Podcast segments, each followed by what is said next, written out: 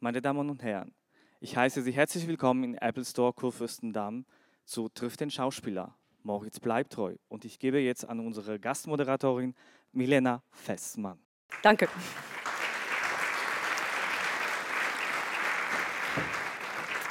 Ja, auch von mir nochmal Hallo und herzlich willkommen. Ich freue mich sehr, dass es schon wieder ausgebucht ist, dem Anlass durchaus entsprechend, hoffe ich. Wir wollen ähm, ein bisschen über einen Film reden, Vijay und ich. Meine Frau geht fremd mit mir und ich habe den Vorteil, ich habe ihn schon gesehen, sie noch nicht. Deswegen gucken wir uns zusammen den Trailer an. Sugi, Sugi, boing, boing! Etwas mehr Emphase. Sugi, Sugi, boing, boing, Gottverdammte Scheiße! Es ist mein 40. Geburtstag! Es ist die große 40! Mach's gut. Dein Auspuff. Erdenloch, weißt du das? Mein Auspuff. Krieg mal drunter. Happy Birthday to you. Aha. Das kann ich nicht verlegen, heute nicht. Willst du mir irgendwas sagen? Na kommen Sie, lassen Sie es raus! Also ich. Kommen Sie, machen Sie ihn fertig! Fuck you! Fuck you! Ein bisschen Honig, ein bisschen Zitrone, ein bisschen Kardamom. Tut nicht weh. Das tut scheiße weh! Ich hab gelogen und? Ist nicht übel. Hallo. Mein Name ist Sharuk. Guten Morgen. Mein Name ist Vijay. Sagen Sie mal, wollen Sie mit mir schlafen? Hier im Laden. Nein. Nein, nicht hier im Laden. In äh, einem Hotel oder in meiner Wohnung oder. Wissen Sie, ich finde Erfüllung im äh, Tantra Sigri. Im Grunde genommen betrügt sie mich. Mit dir. Nein, nicht mit mir. Mit einem falschen, schmierigen, geilen Opportunisten aus dem geheimnisvollen Osten. Darf ich Ihnen sagen, wie leid es mir tut? Wie leid es mir tut, Madame. Madame? Warum denn das dauernde Verbeugen? Habe ich in dem Film gesehen. In einem aus Japan. Hallo und herzlich willkommen, Moritz bleibt treu. Genau. Hopp. Hallo. Schön, dass du da bist. Schick habt ihr es hier. Richtig schick habt ihr es hier. Geil. Sieht gut aus, oder? Hallo. Danke fürs Kommen. Hi. Ähm, ich kann mich noch ziemlich genau daran erinnern, auf der Berlinale, ich glaube es war 2007, lief ein Film von Sam Gabarski, Irina Palm, mit einer ganz großartigen Marion Faithfull. Ja. Da ist mir dieser Begriff oder dieser Name dieses Regisseurs zum ersten Mal aufgefallen. Ähm, wie kam es zu dir und ihm und diesem Film? Eigentlich äh, äh, ist das natürlich eine Frage, die müsstest du Sam stellen, weil er, ich weiß nicht, wie er wirklich auf mich gekommen ist, das kann ich dir gar nicht sagen. Aber ich habe das Buch irgendwann bekommen, äh, vor zwei Jahren. Ähm, und das Lustige war, dass da so viele Parallelen zu meinem eigenen Leben waren, dass das irgendwie was Besonderes war. Also die Figur hat am 13. Freitag den 13. Geburtstag, ich habe am Freitag den 13. Geburtstag, Sam hat am Freitag den 13. Geburtstag. Der wurde 40, es war vor zwei Jahren, in dem Jahr bin ich tatsächlich 40 geworden und es geht um einen Schauspieler, der, äh, um der neue Marlon Brando zu werden, nach New York geht. Ich bin auch nach New York gegangen mit 19. Wollte nicht der neue Marlon Brando werden, das Okay. hätte eh nicht geklappt, aber äh, ich habe da meine Ausbildung gemacht und äh, dann haben wir halt so weitergesprungen und gesagt, kannst du dir mal vor, ich hätte da bleiben wollen, dann wäre aus mir vielleicht tatsächlich das Bad Luck Bunny geworden. So. Ja, und, ja, und darüber hinaus ist es eine, wie ich finde, wunderschöne, warmherzige äh, und ein bisschen verrückte Geschichte, die äh, ihren Platz im Kino absolut verdient hat. Wenn du so ein Buch bekommst, ähm, was ist sozusagen ausschlaggebend? Also einerseits jetzt sowas, wie du gerade gesagt hast, also sozusagen die Zufälle oder die Übereinstimmung mit, mit dir als Person. Ähm, ist es der Text an sich? Ist es die Kombination aus Regisseur und Text? Sind es die anderen Schauspieler? Was, oder ist es alles zusammen? Ja, es ist alles zusammen. Okay. Es ist wirklich eine Mischung aus den privaten Lebensumständen, aus dem, was ich glaube, also ich habe die Erfahrung gemacht, dass es irgendwas damit zu tun haben muss, was einem in dem Moment einfach berührt. Ne? Also ähm, es gibt, wie wenn du fragst, wonach suchst du Rollen aus? Dann antworte ich immer gerne, ich, ich suche die Rollen nicht aus, die suchen mich. Ich weiß nur, dass ich was lese, äh, ein Gefühl dafür habe und sage, das ist geil, ich glaube, ich habe da, macht irgendwas in mir drin, macht Klick, Klick. Ich habe da was zu geben, das begeistert mich. Ein Regisseur, äh, den ich interessant finde, so, mit dem ich Bock habe, mir so eine Geschichte und so, eine, so einen Weg zu gehen, so eine Geschichte zu erzählen.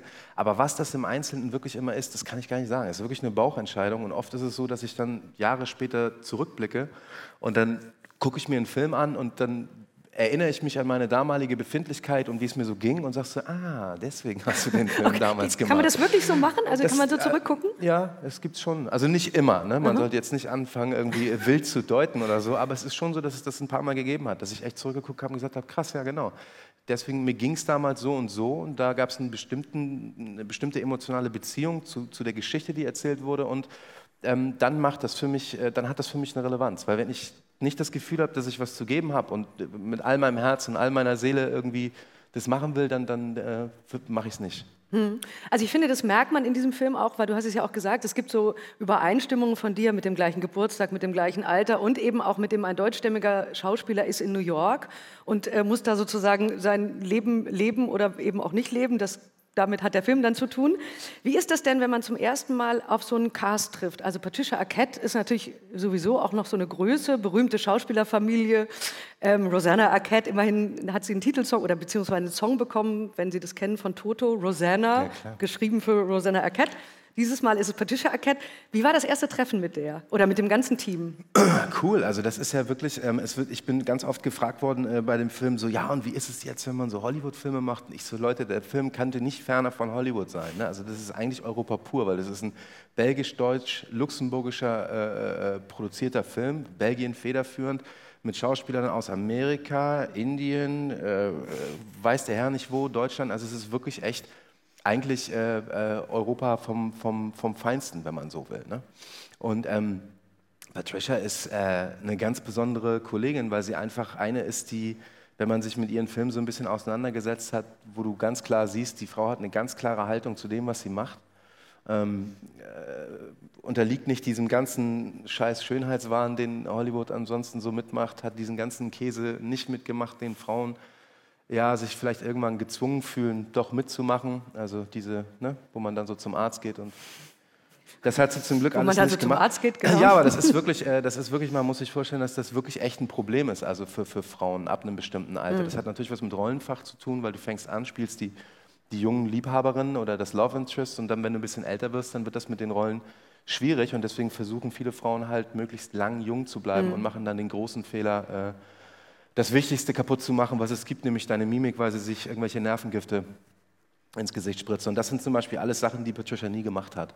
Sondern es ist wirklich eine sehr solide, wie du schon sagst, eine Frau, die aus einem, das ist ja eine Dynastie eigentlich fast schon. Stimmt. Ne? Die. Schauspielerfamilie ist ein bisschen klein Das gegriffen. ist schon fast zu klein gemacht, ja. Das. Und da gab es natürlich auch eine Parallele, weil ich bin selbst ein Schauspielerkind und äh, wir haben uns von Anfang an super verstanden und es Mhm. hat, war eine super geile Chemie und eigentlich eine tolle Kollegin.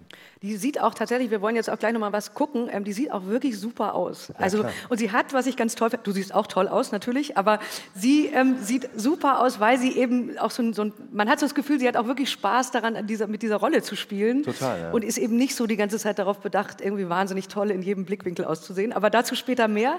Ähm, du spielst äh, Will Wilder. Das, der Film geht im Prinzip los mit jemandem, der einen ausgesprochen schlechten Tag hat. Und den gucken wir uns jetzt mal an. Nein, Gabi, sie soll zum vereinbarten Termin kommen. 15.30 Uhr. Nein, kann ich nicht. Das kann ich nicht verlegen, heute nicht. Wenn meine Mutter zu mir kommt, gelten für sie dieselben Regeln, dieselben Grenzen wie für die anderen Fälle. Und wenn sie nicht kommt, muss sie trotzdem bezahlen. Heute ist Freitag. Ne? 13. Ein super Tag. Rufen Sie Dr. Rosengart an, der soll ihr die Rezepte für die Apotheke schreiben. Na, willst du mir irgendwas sagen? Ähm, ich will meine eigene Glotze haben. Ja, ja, gut. Ich habe gestern schon Nein gesagt.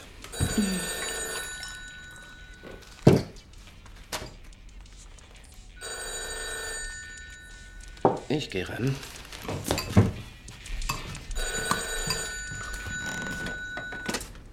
Ja, hallo. Wilhelm Wilder. Ja, Herzlichen Glückwunsch zum Geburtstag, Mr. Wilder. Sie werden heute 40, nicht wahr, Mr. Wilder? danke schön, das ist richtig, ja. Ich gratuliere Ihnen. Oh, danke schön. Ich vertrete Riverside Savings. Wir möchten Ihnen ein ganz besonderes Geschenk anbieten. Eine absolut kostenfreie Mitgliedschaft für unseren Silver Savers Birthday Fund. Ich weiß, was Sie jetzt sagen werden. Die fortschreitende Finanzkrise. Also kurzum, ein ziemlich dämlicher Tag, der da beginnt. Ähm, ich habe da, als ich das gesehen habe, gedacht, also weiß nicht, geht dir wahrscheinlich auch so, wenn man Geburtstag hat, ist man ja immer so ein bisschen dünn, dünnhäutig. Also ich konnte das sehr nachvollziehen, dieses Gefühl, es interessiert eigentlich niemanden. Alle reagieren nicht darauf. Es hat ja einen Grund, das sieht man später in dem Film. Aber es ist ein ganz schreckliches Gefühl, oder? Ja, furchtbar muss das sein. Das ist nicht schön, nee. Nee, also das ist, finde ich, auch als, als Anfang sozusagen, also als Plot für diesen Film, dass man das Gefühl hat, man leidet sehr mit, mit diesem armen Menschen, den keiner irgendwie so richtig ernst nimmt. Und dann passiert ja sozusagen der Rollenwechsel. Ähm, man sieht, man hat es in dem Trailer ja gerade auch so ein bisschen gesehen, du wirst sozusagen zum Inder. Ähm, die, und das hat ja sozusagen auch mit einer Maske zu tun. Also es gibt einen Bart, es gibt einen Turban. Inwieweit ist sozusagen das Outfit oder diese Verkleidung wichtig, um sich so eine Rolle zu erarbeiten? Weil die ist ja doch sehr anders als die andere davor. Ja, ist die halbe Miete, ne? In so einem Fall. Also klar, das ist ja generell so. Also Kleider machen Leute. Es ist, äh, es ist immer, es ist was ganz. Also das beste Beispiel in der Schauspielerei ist sicherlich sowas wie eine Uniform oder, oder eine, eine Krone oder so, ein Zepter. Also es gibt einfach bestimmte Kleidungsstücke, die du trägst oder ein Frack, ein Kött oder mhm. so Sachen. Die, du, du bewegst dich instinktiv anders, du sitzt anders, du gibst dich anders. Das ist ganz extrem wichtig. Also das ist ohne das äh, geht es gar nicht. Ähm, da könnte ich spielen, was ich will. Und äh, wir haben lange rumgedoktert, bis wir diesen weißen Bart gefunden haben. Mhm. Wir haben lange mit einem dunklen Bart rumgemacht. Hat irgendwie nicht funktioniert, weil irgendwie sah ich immer aus wie ein Araber oder wie ein Türke. Okay. Und ähm, das war halt nicht, was wir wollten. Und, und dieser weiße Bart, den haben wir wirklich rangehalten und ähnlich wie im Film gesagt, das ist es, so müssen wir das machen. Obwohl das am Anfang total abwegig war. Wir haben gesagt, das kann nicht gehen mit einem weißen Bart. Und es hat super funktioniert. Also das ist die halbe Miete, absolut. Okay. Hast du dir dann auch viele Sachen angeguckt? Also weiß ich, Bollywood-Filme, keine Ahnung. Also um sich sozusagen, weil er geht ja auch tatsächlich ganz anders. Ne? Also klar, schauspielerisch natürlich äh, eine große Leistung, aber man merkt so richtig, aus, aus dir in dieser Figur wird tatsächlich, ob es jetzt ein Inder ist oder alle Inder so sind, kann ich gar nicht sagen, aber es wird ein ganz anderer Mensch. Äh, Dankeschön, danke für das Kompliment. Ja, hoffentlich. Aber das ist natürlich auch, also wenn, wenn man jetzt sagt, also worum geht es in dem Film, davon mal unabhängig, dass es einfach wirklich, wie ich finde, eine ganz, ganz warmherzige, schöne Geschichte ist, die, die auf, wenn man so will, vielleicht auf eine bisschen altmodische Art und Weise erzählt wird, einfach weil sich der Film traut, äh, eine Hommage zu sein an die, an die, an die, an die Komödien der 50er, 60er Jahre, wo, wo also Billy Wilder, der, der mhm. heißt ja nicht umsonst Will Wilder, das ist natürlich auch äh, ähm, ein kleines Lob an, an Herrn Billy Wilder. Und das war eine Zeit, in der, ähm, in der Filme bei weitem nicht so vom Realismus getragen und getrieben waren. Das war eine Zeit, wo, wo man eigentlich Theater bis zu einem bestimmten Grad noch vor der Kamera hat stattfinden lassen. Filme wie Charlies Tante, 1, 2, 3, mhm. ähm, Some Like It Hot. Also man hat sich getraut, ähm, tatsächlich eigentlich ähm, fast eine Groteske getraut und, und, und eigentlich das, was man auf einer Bühne macht. Also mhm. irgendwann hat halt der Realismus Einzug erhalten in den 70er Jahren, späten 60ern und ab dem Moment ähm, sind die Sehgewohnheiten einfach andere geworden. Und ähm, es ist natürlich was anderes, ob du dir auf einer Bühne ein Bad anklebst. Das ist in der fünften Reihe wirklich nicht mehr nachzuvollziehen, wie alt so jemand ist, wenn man mhm. das gut spielt. In der Nahaufnahme ist das natürlich schwierig. Ne? Mhm. Deswegen hat der Film sozusagen das Problem, dass man sich auf diese Prämisse einlassen muss. Also dass man sagen muss mit offenen Armen, ey, ich folge jetzt mal diesen verrückten Kauzen da und ich mache mein Herz auf und nimm mal, die mach nicht so, sondern mach mal so. Mhm. Leider gehen viele Leute in Deutschland so ins Kino anstatt so. Also und, Sie hoffentlich äh, danach nicht, ne? Und guck mir das so mal an. Und das ist natürlich, weil klar, natürlich, äh, und die Kritik habe ich oft zu hören bekommen, also die erkennt den doch. Wenn die 15 Jahre verheiratet waren, die erkennt doch, dass das ihr Mann ist. Selbstverständlich. Aber äh, darum geht es eben gerade nicht bei Vijay und ich, sondern es geht eben darum, dass äh, wir mit der Realität da draußen eigentlich nicht so viel zu tun haben mhm. und wir da absolut im Auftrag der Fantasie arbeiten und hoffen, dass, ähm, dass die Leute uns da folgen auf dieser kleinen, süßen Reise. Im Auftrag der Fantasie, das müssen wir uns merken, das klingt gut. Wir können noch mal was gucken, ähm, denn diese Wandlung ähm, ist nicht nur sozusagen verbunden mit Bart ankleben, sondern ist durchaus schmerzhaft. So, und jetzt nicht bewegen. Gleich geht's los. Ist ein altes Familienrezept.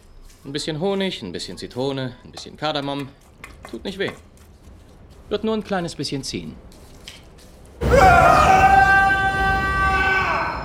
Das scheiße weh! Ich hab gelogen und wer Schmerzen zufügt, sollte selber leiden. Wir sind noch nicht fertig. Hose aus. Was? Mhm.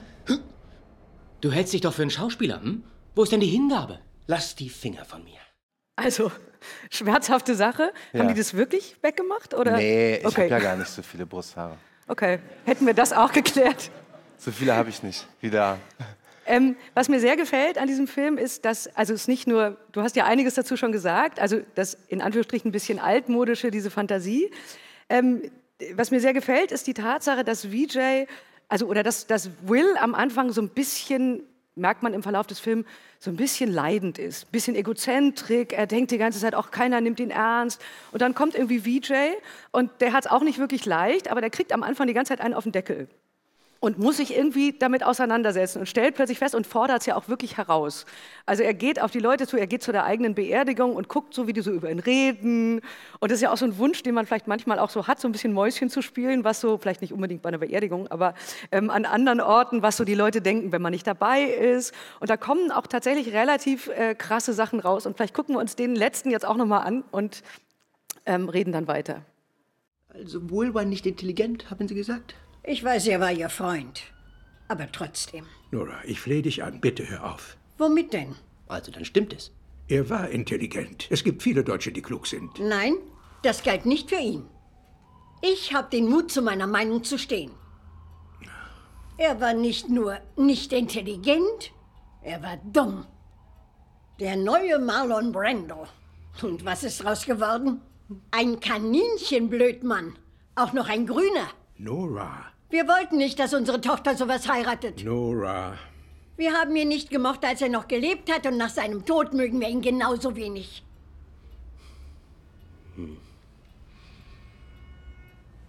Also, Sie ähm, haben ihn wirklich nicht gemocht? Nicht mal ein kleines bisschen? Nein. Es ist relativ erschütternd, wie schnell die Leute die Seiten wechseln in diesem Film, Ja. sobald sie das Gefühl haben, er ist tot. Aber das Interessante ist ja auch, dass man das Gefühl hat, also nicht nur du als Schauspieler in der Rolle von Vijay, sondern auch Vijay sozusagen als die dargestellte Person, dass der diese Verkleidung braucht, um tatsächlich mal von sich selber wegzukommen und Abstand zu kriegen zu sich als Will in der Verkleidung von Vijay und sich so ein bisschen auf die anderen Leute einzulassen. Ja, das ist das Prinzip des Rollenspiels in der Psychotherapie. Ne? Oder anders gesagt, äh, also darauf geht es halt für mich bei dem Film grundlegend. So, du bist halt das, was du vorgibst zu sein. Ne? Und die wenigsten oder viel, also ich glaube, leider viel zu wenige Leute machen sich einen Begriff davon, dass sie das sein können, was sie vorgeben zu sein. Es ist eine Entscheidung, äh, der zu sein, der du bist. Es ist eine Entscheidung, äh, unter Umständen jemand anders zu sein, der du vielleicht bis dahin gar nicht warst. Und schau mal, was der alles für Kräfte in Will freisetzt. Ne? Weil er, er bleibt ja die ein und dieselbe Person. Aber die Tatsache, dass er sich traut, ein anderer zu sein, macht Kräfte und, und, und Dinge äh, frei, von denen er wahrscheinlich nie zu träumen gewagt hat. Und, und wenn sich zum Beispiel die Beziehung mit der Frau äh, wieder ändert, dann nicht, weil er sie anders wahrnimmt, ne, was man ja immer, wenn man jetzt in der Paartherapie sagt, ja, wie rettet man so eine Beziehung? Nein, ihr müsst euch angucken und ihr müsst immer gucken, was der andere tut, was der andere tut. Ähm, äh, ist es eigentlich vielmehr so, dass er sich ändert. Und weil er sich ändert, ist sie fähig, ihn anderen wahrzunehmen und er ist fähig, sie anders wahrzunehmen. Um, nie, um nicht zu sagen, alles fängt bei dir selber an. So. Und das finde ich halt eine ne, ne, ne ganz schöne und irre interessante ähm, Prämisse, dass, dass das wirklich so ist. Also du kannst der sein, der du sein willst. Ich, ich, ich unterschreibe nicht dieses, äh, was immer du erreichen willst im Leben, du kannst es schaffen. musst du. Nein, es gibt ganz viele Dinge, die könnt ihr nicht, auch wenn ihr es noch so wollt. Aber, aber, weil es ist so eine Binsenwahrheit, aber du kannst definitiv dein Leben in bestimmte Richtungen lenken und unter Umständen Dinge freimachen und aus dir selbst rausschaufeln, von denen du nie eine Ahnung gehabt hast. Ne? Und das, finde ich, zeigt dieser Film tatsächlich sehr gut. Ne? Also, weil er, er fängt ja auch ganz langsam an. Ne? Also am Anfang probiert er und ist noch so ein bisschen so der Charmeur der alten Schule. Und irgendwann merkt man auch so, dass es ähm, auch er so durchlässiger wird und sie die Frau ganz anders anguckt. Die Tochter hat man das Gefühl auch zum ersten Mal wahrnimmt, Ja. so ähm, wer die eigentlich ist. Weil vorher hat man das ja, das hat man ja in dieser Szene auch gesehen, agieren die so alle so ein bisschen nebeneinander her. Ne? Also alle auf ja, so einer wie Spur. viele Menschen das tun. Ne? Genau. Also es gibt ja wahnsinnig viele Menschen, die, ich meine, unser Leben unterliegt nun mal ganz vielen Konventionen, Pflichten, äh, Verpflichtungen und all diesen Dingen. Äh. Und es ist auch natürlich auch nicht einfach. Das ist natürlich auch leicht gesagt. Du kannst irgendwo der sein, der du bist. Äh, natürlich ist das schwer, äh, Dinge zu ändern, so auf jeden Fall. Aber, aber gehen äh, tut das natürlich Mhm. auch. Man muss sich da nur halt ein bisschen in den Arsch treten. Und das braucht äh, äh, viel Mut. So. Und sich diesen Film Großes angucken. Risiko. äh, aber gehen tut das. Mhm. Ähm, Im Film gibt es so einen Punkt, also man fragt sich als Zuschauer immer so ein bisschen, ab wann löst sich das eigentlich auf? Also ab wann ist sozusagen der Punkt, es gibt immer mehr Leute, die dann irgendwann das rauskriegen, dass äh, Will VJ ist. Nur die, bei der Frau bleibt es relativ lange sehr offen und dann gibt es so eine Szene, da hat sie Katze auf der Hand und dann sagt sie was dazu, aber man ist immer noch nicht ganz sicher, ob sie es jetzt eigentlich weiß oder wie lange weiß sie es Genau. Das eigentlich ist schön, schon. dass du das sagst, weil äh, also eigentlich ist es äh, erzählerisch so, dass wir spielen sie weiß es nicht. Fakt ist aber, dass wir da natürlich wahnsinnig viel drüber gesprochen haben und wir am Ende uns dazu entschlossen haben, dass man vielleicht mit so einer ganz leichten Ambivalenz arbeitet, dass man so sagt, na, wer weiß. Vielleicht weiß sie das doch. Ja, und, das und das ist eigentlich, und das spielt Patricia auch ganz hervorragend, Mhm. weil das sind wirklich nur so ganz kleine, subtile Momente, in denen man immer wieder so denkt, die weiß das die ganze Zeit, die weiß das. Genau, das ist und, und ich finde es schön, dass der Film das offen lässt. Das macht ihn halt auch zu einem europäischen Film. Der Film gibt nicht eine Antwort auf jede Frage. Der Film ist kein Oberschenkelhumor, eine Punchline jagt die nächste Ha-Ha-Ha-Komödie, sondern es ist wirklich eine, äh, eine, eher eine, ein Film, der zum Schmunzeln gemacht ist. Im Mhm. Stil von Woody Allen, im Stil von eben Billy Wilder, Max Reinhardt, weiß ich nicht was. So. Ne? Und ähm, das gefällt mir unheimlich gut. Ja, also dieser Moment von ihr ist wirklich, ich habe dann, als ich das zu Ende gesehen habe, wirklich lange darüber nachgedacht und dachte, vielleicht weiß die das von Anfang an. Und Das das, wäre ja auch sehr spannend, dass sie das so ganze sehen. Spiel sozusagen mitspielt und sich beide eigentlich verkleiden, Genau. mehr oder weniger. Nur sie halt sich keinen Bart anklebt. Was ist denn der Unterschied, ähm, wenn man das jetzt als Schauspieler sieht, zwischen einer Komödie und einem Drama? Oder einem ganz normal, ich sag mal jetzt einer Nicht-Komödie.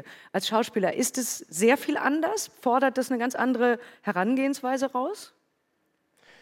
Das ist schwer zu sagen. Also spielerisch ist es eigentlich, glaube ich, gar nicht mal so ein wahnsinniger Unterschied. Es ist irre schade. Also es ist was, was mich immer äh, wahnsinnig geärgert hat, dass zum Beispiel bei den Oscars die großen Eddie Murphys und, und, und Steve Martins und wie sie nicht alle heißen dieser Welt immer diejenigen sind, die dann da lustig sein müssen und den anderen dann die Oscars geben oder durch den Abend führen. Ähm, ich glaube, es gibt, also ich kann mir nicht vorstellen, dass es einen, einen Komiker äh, von der Klasse von, weiß ich nicht, jemanden wie Steve Martin gibt, der nicht auch ein toller dramatischer Schauspieler wäre. Mhm. Komischerweise wird das immer so in zwei Lager aufgeteilt. Ich habe mir immer große Mühe gegeben, weil ich es einfach auch liebe, beides zu machen. Und ich liebe Komödie. Aber es ist, äh, die Komödie ist wahrscheinlich insofern äh, technisch betrachtet einfach anspruchsvoller, weil Humor unheimlich viel mit Timing zu tun hat. Ne? Drama ist in, ist in seinem Timing eigentlich ähm, relativ offen. Also das ist, da, da, da geht es nicht darum, wirklich auf, um eine Millisekunde, genau da, wo der Mund aufgeht, wieder zu, Schnitt zurück. Es ist Mhm. eine, es ist eine, eine Timing-Geschichte. Und das ist ähm, sowie beim Spielen eine Herausforderung, als auch für den Regisseur. Also das muss man einfach auch können.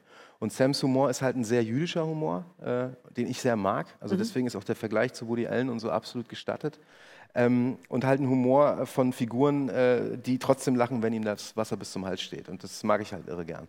Das ist schon ein Unterschied. Aber ich mag halt beides unheimlich gerne. Mhm. Ich mache Drama genauso gerne wie Comedy. Ich habe gelesen auch, dass du tatsächlich bevor diesem Film dachtest, du jetzt müsste eigentlich mal wieder so eine Komödie des Weges kommen und zack, kam sie dann? Ja, das, das, so? stimmt. Ja, ich habe, das ist wirklich wahr. Ich habe äh, echt, es war, ja genau, letztes Jahr irgendwann habe ich gesagt, jetzt muss doch mal wieder irgendwas Lustiges kommen. Aber das war halt alles nicht lustig. Das Zeug, was ich dann so auf dem Tisch habe, war halt irgendwie nicht lustig. Also es ist halt, ich bin mit Humor leider sehr picky. Mhm. Und, ähm, Zu Recht. Ja, ich finde auch, da ist auch, Drama darf da auch mehr. Also ich finde auch, es ist ja auch nichts schlimmer als eine schlechte Komödie. So, ne? Mhm. Also ein schlechtes Drama oder ein schlechtes Action-Piece oder so, das geht so, ne, das geht so. Aber so eine Komödie, die nicht lustig ist, ist einfach doof. Das ist so, Mann, ich dachte, ich lache jetzt. Ey, und jetzt kommt dieser unlustige Mist. Das ist so, es kann einen total aufregen. Und deswegen bin ich mit Komödien immer sehr vorsichtig, wenn ich mich an eine rantraue. Und es stimmt, ich habe lange keine gemacht. Mhm. Und bin irre froh, äh, ähm, so eine tolle gemacht haben zu dürfen. Jetzt lief der Film gerade, also er kommt am Donnerstag in die Kinos, jetzt lief der gerade in Locarno.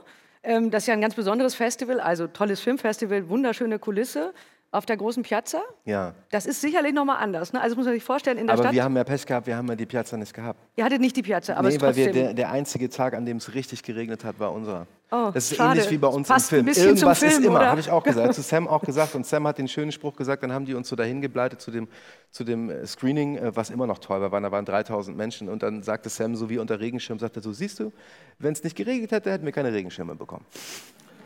Und, und das ist so eine Art Humor, die, die halt. Die ist sehr Billy Wilder. Ja, und die auch sehr äh, der Ja. Film ist und Sam ist und so. Und äh, wir haben trotzdem ein ganz, ganz tolles Screening gehabt. Und da passen immer noch 3000 Leute rein. Das ist eine ganze Menge. Also es war wirklich ein schönes Erlebnis da. Ähm, nun kommt in diesem Herbst ja noch ein zweiter Film mit dir, ein internationaler, ähm, auch ein neuer sozusagen, äh, The Fifth Estate heißt er, ist, ich glaube, im, im, im etwas platt gesagten Jargon kann man sagen, der WikiLeaks-Film. Der WikiLeaks-Film, genau. Ähm, du machst viel in Deutschland, du machst aber auch viel international. Ähm, Gibt es da einen großen Unterschied? Also ist es, was man immer so denkt, international in der Regel fürchterlich viel aufwendiger, es dauert viel länger, es hat viel mehr, viel mehr Drehtage, es ist komplizierter oder ist das nur so eine Wahrnehmung, die man selber hat? Das hängt vom Budget ab. Das ist Okay. alles budgetabhängig. Also in dem Moment, wo du, also ich sage immer, eigentlich ändert sich äh, nicht, das vor der Kamera ändert sich sowieso nicht. Mhm. Und wenn dann auch nur vom Budget abhängig. Das hinter der Kamera ändert sich, je nachdem, wie viel Geld involviert ist, je nachdem, ob das ein Film ist, der eine ganz klar erfolgsorientierte Geschichte ist oder ob das ein Film ist, wo Verrückte sich hinstellen und sagen, wir probieren was aus. Mhm. Davon hängt das ab. Aber Film ist eigentlich eine internationale Sprache wie Musik. Also du kannst ja auch Musik aus den verschiedensten Ländern an einen Tisch setzen, sagen, spiel einen aus. Und E-Moll ist E-Moll. Ne? So, Mhm. und, und das ist im Film nicht so wahnsinnig viel anders. Du brauchst halt die Sprache als verbindendes Element. Aber ansonsten ist es eigentlich nicht so wahnsinnig viel anders. Aber natürlich ist, äh, es was anderes, einen Film für 250 Millionen Dollar zu machen oder einen Film für VJ, äh, wie VJ für, ich weiß gar nicht, was der gekostet hat, ich glaube dreieinhalb oder vier oder so. Mhm. Wenn du, also es ist immer so schwierig, in die Zukunft zu gehen, aber wenn du jetzt sagen würdest, in fünf Jahren habe ich mehr internationale oder mehr nationale gemacht, oder willst du genau diese Mischung weiterhin beibehalten? Ja, das interessiert mich auch gar nicht. Also ich bin auch gar nicht so, dass ich jetzt sage, oh ja, geil, international. Also ich will geile Geschichten machen. Es Mhm. ist mir eigentlich echt egal, wo die herkommen. Ob die aus England, Amerika, Russland. Ich habe Filme in Dänemark gemacht, ich habe Filme in Russland gemacht. Ich habe, äh, was immer ich cool finde, mache ich eigentlich so. Und unabhängig davon. Also mich interessiert auch jetzt nicht, ich habe Filme oder ich, ich suche Filme auch nicht nach ihrem Erfolgspotenzial oder so aus, sondern wirklich nur einfach, was ich vorhin gesagt habe, ich gucke halt, dass ich was zu geben habe. Weil wenn ich was zu geben habe, dann äh, glaube ich nicht, dass mir das jemand wirklich übel nimmt, weil dann Mhm. bekommt er ja auch was. Wenn ich mich selbst bet- betuppe und sage irgendwie, ah, eigentlich finde ich den Film kacke, aber ich mache den jetzt mal, weil, äh, hier oder was auch immer, das, das geht nicht gut. So. Und äh, dann, dann lasse ich das lieber. Ne? Mhm. Dann äh, suche ich mir eine andere Möglichkeit, Kohle zu machen und, und, und tu dann, äh, ja, versuche dann wirklich äh, mein Herzblut da reinzuspielen in den Ja, das merkt man, finde ich, auch, wenn man sich so, also rückblickend natürlich sozusagen deine Projekte anguckt, dann hat man wunderbarerweise nicht so das Gefühl, da hat jemand so einen Masterplan und der heißt jetzt, wie komme ich, Ich möglichst schnell, nie einen Masterplan, gar nicht. ne. also wie komme ich möglichst schnell nach da oben oder nach rechts oder wo auch immer hin? Meine Ambition war ja nie Erfolg. Ich habe ja, ich bin ja, also ich habe mich ja zu einer Zeit entschlossen, Schauspieler zu werden, als ich, also ich weiß, wusste mein ganzes Leben, dass ich das machen werde, aber als ich das so verfestigt hat mit 15 oder so, das war zu einer Zeit, da gab es äh, gerade mal Sat 1 äh, und die Privaten, die fingen da gerade an. Die haben noch nicht mal selbst produziert. Die durften ja die ersten sieben Jahre nach Gründung nicht selbst produzieren. Mhm. Die mussten ja den Kram von den Öffentlich-Rechtlichen aufkaufen und erst nach sieben Jahren durften die anfangen, eigenständig Feature zu produzieren. Das heißt, es gab überhaupt keine für mich greifbare Filmindustrie, die für mich als Vorbild irgendwie Mhm. hätte gelten können. Weil das war halt damals der Autorenfilm, Filmverlag der Autoren, äh, Wenders, Schlöndorff, so.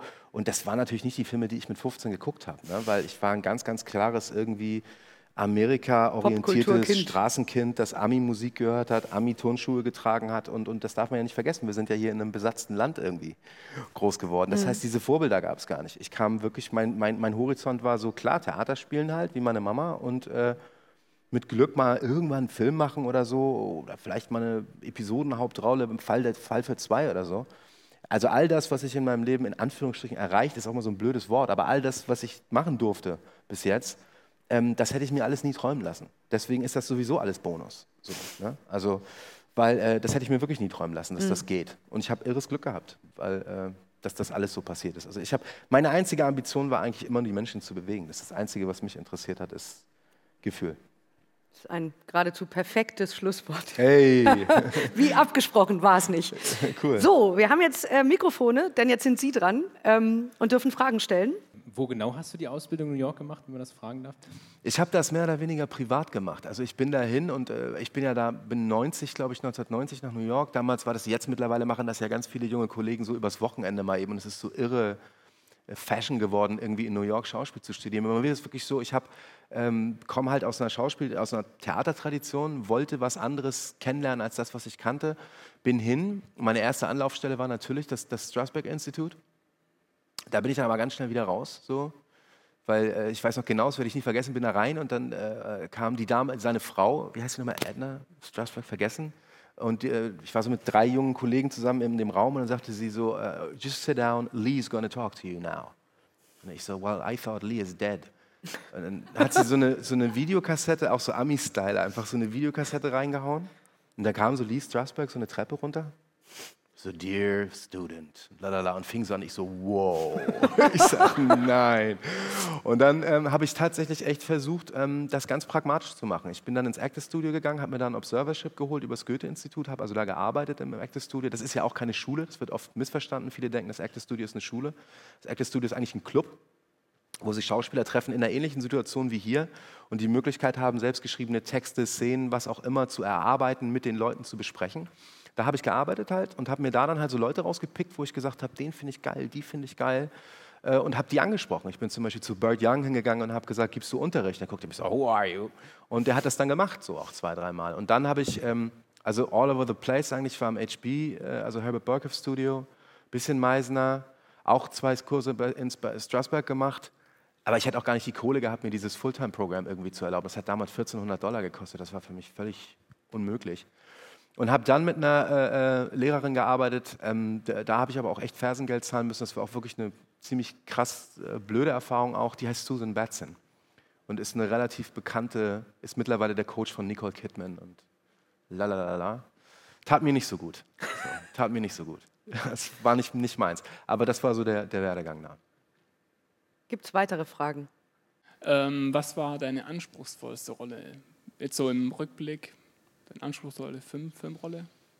Das kann ich gar nicht sagen. Das ist so alles, was man, also meiner Erfahrung nach ist es tatsächlich so, dass, dass Dinge auch oftmals ganz falsch eingeschätzt, will ich nicht sagen, aber halt ganz anders ankommen, als sie sich für mich darstellen. Also es gibt Sachen, weißt du, so Tage, wo ich sage, Piece of Cake, so das Ding, Szene ist nichts, passiert nichts, keine dramatischen Höhepunkte, spiele ich dir so. Dann bist du am Set und irgendwie funktioniert das nicht. Und du weißt nicht warum. Es funktioniert einfach nicht. Und genauso gibt es das andersrum, dass du sagst, boah, Klopper, das wird jetzt richtig. Uiuiui. Und du fängst an, zapp, spielt sich wie Butterschmalz, wie meine Mutter gesagt hätte. Und es geht. Genauso ist es in der Rezeption. Also du kannst, es gibt Momente, es gibt Sachen, die ich gemacht habe, wo ich wirklich vom Set gegangen bin und gesagt habe, Strike, das war jetzt endlich mal gut. Und die Leute fanden es voll kacke. So, ne? und dann habe ich Sachen gemacht, wo ich echt gedacht habe, boah. Und die Leute fanden es super. Also ich habe irgendwann gelernt, ich habe gar nicht, äh, ich habe nicht die Macht über das, was bei euch ankommt, weil das ist individuell. Mhm. Und es hängt davon ab, wie seid ihr drauf. Wie gesagt, geht ihr da so rein, geht ihr so rein? Äh, seid ihr gerade scheiße drauf? Seid ihr gut drauf? Äh, ich glaube, Rezeption hat ganz viel auch mit einer persönlichen Befindlichkeit zu tun. So. Und manchmal ist das auch völlig irrational. Und deswegen habe ich irgendwann für mich so gelernt, deswegen würde ich mich auch wirklich als einen gänzlich uneitlen Schauspieler bezeichnen. So, es geht mir nicht darum, ähm, zu wirken oder wie ich wirke, sondern das Einzige, was ich tun kann, ist mit 100 Prozent meiner Leidenschaft und Liebe spielen. Und wenn das dann ankommt, geil. Und wenn nicht, dann, äh, ich sage mal, es ist wie Fußball spielen. Weißt du, du kannst 6-0 verlieren. Wenn du 90 Minuten rennst, ist das okay. Wenn du da rumeierst, dann werden die Leute sauer. Ne? Und ähnlich ist es eben auch, was du vorhin meintest. Wenn, wenn ein Gefühl entsteht, dass ich, deswegen könnte ich auch nicht eine Filmauswahl konstruieren. Das könnte ich gar nicht. Ich könnte jetzt gar nicht sagen, erstens A bin ich zu blöd dafür, ich wüsste auch gar nicht jetzt, was ist erfolgreich, was nicht. So. Aber ähm, das würde gar nicht gehen. Also mir würde dann mein wichtigstes Arbeitshandwerk fehlen und das ist immer auf die Zwölf. Gefühl ist alles, hat mein Opa gesagt und mehr gibt es da auch nicht zu sagen. Man kann es dann auch nicht nach Genre, also würdest du auch nicht unbedingt nach Genre bei dir sagen, dass man sagt, ja, okay, Komödie würde, würde dir jetzt persönlich viel einfacher fallen als. Ähm nee, das ist halt wirklich auch immer total situationsabhängig. Und davon mal, äh, also äh, unabhängig ist es ja auch so, dass es Genre-Kino in so, so, ja gar nicht gibt. Also weißt du, dass man so ein, wie man das in den Staaten nennt, einen Career-Move macht wie Nicolas Cage und dann sagt, okay, ich versuche jetzt mal Action, so. Und dann setzt du deine zwei Manager und deinen Agenten drauf an, dir einen geilen Action-Part zu besorgen und probierst dich da aus. Das geht ja bei uns gar nicht. Also das ist ja bei uns, und das ist ja generell so, dass das Angebot äh, alles definiert. Also ich, ich mache ja mein eigenes Angebot nicht. Ich bin ja darauf angewiesen, dass Leute mir Drehbücher geben. Und ähm, insofern kann ich immer nur von Fall zu Fall dann halt denken und, und gucken, was da eben irgendwie mich, ähm, mich packt. Aber wir haben ja in Deutschland keine wirkliche Genrevielfalt, leider. Das liegt eben auch zum großen Teil daran, dass, dass vieles, viele Talente, Regietalente oft nicht erkannt werden ähm, dann in Hollywood oder in Amerika, sagen wir mal, bessere Möglichkeiten finden zu arbeiten. Jemand wie Robert Schwedke, jemand wie Oliver Hirschspiegel, es gibt so Tom Tückwer, you name it. Es gibt so viele wirklich großartige Regisseure in Deutschland, die einfach irgendwann ähm, ja, ein bisschen zu groß für das Land hier geworden sind, glaube ich. Leider. Ne? Das liegt aber einfach auch daran, dass wir kein wirklich funktionierendes Genre-Kino haben und dass eben auch die Begeisterungsfähigkeit äh, in Deutschland schon eine fragwürdige Geschichte ist. So, ne? Das Vorsichtig ist, formuliert. Ja, das ist leider so. Man muss, das ist ja klar. Und wir haben eine Kultur, unsere Kultur, kulturelle Identität hat einen Knacks seit dem Krieg. Das ist so. Es ist schwer, stolz auf das zu sein, was wir sind und wer wir sind. Das wird sich auch so schnell nicht ändern, auch in der nächsten Generation nicht. Und gerade äh, beim Geschichtenerzählen hat das natürlich unheimlich viel damit zu tun, weil das ist ja Projektion und Identifikation. Das heißt, wenn ich nicht wirklich bereit bin, mich zu identifizieren auf einem emotionalen Level, dann geht mir natürlich die Hälfte der Wirkung des Kinos verloren. Und das hat ganz viel, das hat nicht so viel mit einem Film oder einer Qualität von einem Film zu tun, sondern mit einer Einstellung. Und ähm, im amerikanischen Film fällt uns das nicht schwer, weil wir kennen das und wir sind damit groß geworden. Aber im deutschen Film ist das immer noch eine, immer noch eine Findungsphase. Und wir haben halt keine Helden, weißt du so. Das ist halt, das hat uns der halt kaputt gemacht. Ne? Ja, wir, wir, haben halt keine Helden. Unsere Helden sind Anti-Helden. Ne? Also Istvan Sabo, äh, mit dem ich mal einen Film gemacht habe, ganz, ganz toller ungarischer Regisseur, der hat mir mal gesagt, Moritz, you know it's very easy. America won the war. So they make movies about winner. You lose the war, you make movie about loser. und da ist natürlich was sehr Wahres dran. Ne? So, Wo er und, recht hat, und, hat er recht. ähm, das ist was, wo äh, man sozusagen äh, nicht müde werden darf, äh, dran zu arbeiten und zu sagen, Leute, es lohnt sich. Ja, es gibt wirklich einen, einen Haufen tolles deutsches Kino und, und, äh, und ich höre auch nicht auf, mit dem Kram weiterzumachen. Und irgendwann wird schon der Punkt kommen, wo, ähm, wo sich das ähnlich wie in der Musik halt äh, immer mehr verselbstständigt und die Leute auch wirklich dastehen und Bock drauf haben. So, ne? Aber das dauert noch ein bisschen. Das ist nicht so ganz einfach. Schon gar nicht, wenn das widersprüchliche äh, oder, oder sagen wir mal, nicht sofort einsortierbare Inhalte sind. Weißt Komplex. du, solange du, genau, komplex ist ein gutes Wort, solange du eine Schublade hast, wo du die Dinge reintun kannst, dann fühlen sich die Deutschen ganz wohl. Dann ist das so, hm, cool, wir wissen, was das ist. So, so, also sobald diese Schublade aber irgendwie verändert wird oder du da rausspringst, dann sagen die, wow, wow, wow, wow, wow, nicht so viel, geh mal wieder zurück in diese Schublade. So. Und ähm, ich springe halt seit 20 Jahren durch alle möglichen Schubladen so, ne? und, und gebe mir die größte Mühe, immer mit meinem ganzen Herzblut da, da, da dabei zu sein. So. Jetzt Ja. gibt es plötzlich ganz viele Arme. Sehr gut. Ich habe eine Frage und zwar, wie bereitest du dich auf so eine Rolle oder auf Rollen vor? Also machst du das selber, zum Beispiel bei, also bei einer Filmrolle oder hast du einen Coach oder? Nö, das mache ich schon selber. Also das ist so, das, nö, das ist dann, ich glaube, irgendwann muss man auch mal sagen, so jetzt, ich, ich kenne auch ganz viele Kollegen, die immer noch zwischendurch Seminare machen oder so. Wenn das für einen Kollegen cool ist, dann super, aber ich, nö, das mache ich schon selber und ich könnte das auch gar nicht äh, genau definieren. Also es gibt natürlich, klar, wenn du jetzt zum Beispiel eine Figur aus der Zeitgeschichte spielst oder jemand, der einen ganz bestimmten technischen Anspruch hat, also einen Chirurgen oder jemand, da musst du natürlich wissen, wie hältst du so ein Skalpell, wie sieht das aus, lalala. Aber sonst ist das eigentlich, meine Mama hat das immer Schwangergehen genannt und das finde ich einen sehr, sehr guten Begriff. Also von dem Moment an, wo ich weiß, ich spiele einen Part, dann lese ich immer mal wieder, mache mir meinen Kopf und dann überlege ich mir, wie geht der, was macht der so, was macht der nicht, worauf steht der, was findet der gut. Und dann gärt das so langsam. Ne? Also im Film wie Vijay hast du natürlich dann, äh, äh, klar, da war jetzt zum Beispiel der indische Akzent, der, das muss man sich halt phonetisch raufschaffen irgendwie. Das war auf Englisch nicht so wahnsinnig schwer, weil du auf Englisch hast ja sehr viele Vorbilder. Du kannst nach Queens gehen und everybody talk like this, so you know exactly what the Indian accent sounds like. Aber in Deutsch gibt es das ja nicht so wahnsinnig viel. Und äh, mit Ausnahme von äh, dem geschätzten Kollegen Herrn Janar fallen mir da nicht so viele Beispiele ein. Ne? Und, und ich war wirklich echt händeringend am Suchen nach phonetischen Beispielen, wo ich mir das irgendwie raufschaffen kann, weil ich glaube, so Akzente und so, das ist halt ein musikalisches Ding, du musst es hören, hören, hören. Aber ich habe nicht so richtig was gefunden. Deswegen musste ich gucken, dass ich das, was ich im Englischen gemacht habe, irgendwie gefühlsmäßig ins Deutsche rette und ich hoffe, das ist mir einigermaßen gelungen.